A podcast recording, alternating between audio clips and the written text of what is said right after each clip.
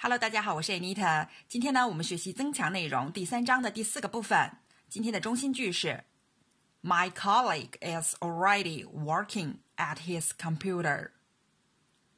My colleague is already working at his computer. 我的同事已经在用电脑工作。下面，请说出和上面中心句有关的三种情况。第一，他在制作图表。He is making a graph. He is making a graph. Graph 就是图表的意思。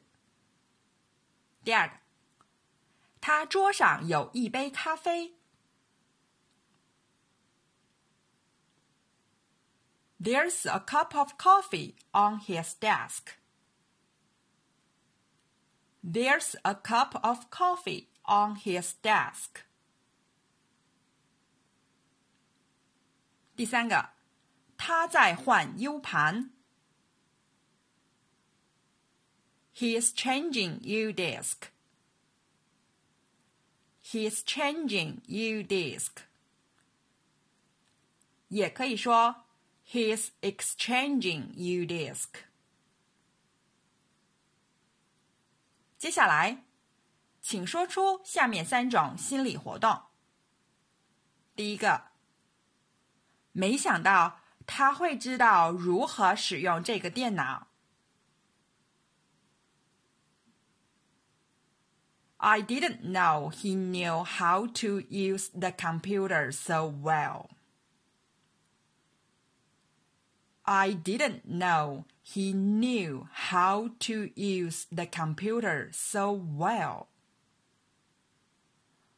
没想到什么什么，你可以说 I didn't know 什么什么，也可以说 I had no idea 什么什么什么。很会用电脑，也可以说 be good at computers。 你可以说 I didn't know. He's good at computers. 第二个，有人能泡一杯咖啡给我吗？Isn't someone giving me a cup of coffee? Isn't someone giving me a cup of coffee? 也可以说 Isn't someone making me a cup of coffee？第三个，我无法忍受那么勤于工作的人。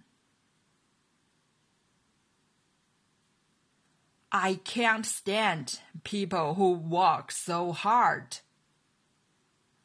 I can't stand people who work so hard. 无法忍受就是 can't stand 什么什么 stand 的常用意象是站，但是它还有另外的一个意象是忍受。好了，今天的内容就到这儿了，谢谢大家的收听，Thanks for your listening。